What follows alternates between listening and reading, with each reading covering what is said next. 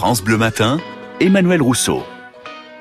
Et on lit la presse locale comme chaque matin, Clémentine Vergniaud. On ouvre l'hebdo gratuit le 7 aujourd'hui. Avec Romain Mudrac, bonjour. Bonjour à vous, bonjour à tous. Alors un article un peu sanglant quand même à lire dans vos colonnes. Vous avez discuté avec euh, Michel Sapanet, un médecin légiste de Poitiers. Racontez-nous. Oui, Michel Sapanet, il dirige l'Institut médico-légal du CHU de Poitiers. Mais vous le connaissez sûrement aussi pour ses chroniques. Et oui. Il en est à son quatrième livre. Euh, le dernier vient de sortir. Il s'appelle En direct de la morgue. Il est sorti chez Plomb. Pas. Au fil des pages, en fait, il, décrit euh, des scènes de crime, le travail de la police scientifique et puis des enquêteurs, et surtout la vraie vie d'un médecin légiste qui est confronté parfois à des difficultés bassement matérielles. Lui, il prône, par exemple, une médecine légale 2.0 dans laquelle euh, l'usage du scanner, par exemple, ou même pourquoi pas de l'IRM, euh, serait systématique, comme, comme en Suisse. Il y a un modèle en mhm. Suisse là-dessus. Et ça permettrait d'analyser toutes les morts suspectes. Il y en a environ 500 hein, chaque année dans, dans l'ex-Poitou-Charentes et entre 20 et 50 homicides euh, selon les, les, années.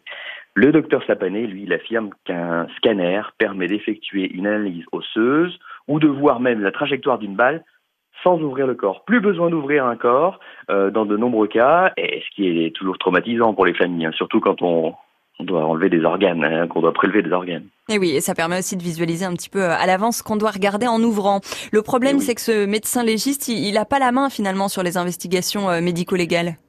Non, seul le procureur peut ordonner des examens complémentaires, ce qui a le don d'exaspérer Michel Sapané. pour lui, le procureur a rarement des connaissances scientifiques. Euh, et rien ne l'oblige à suivre les conseils.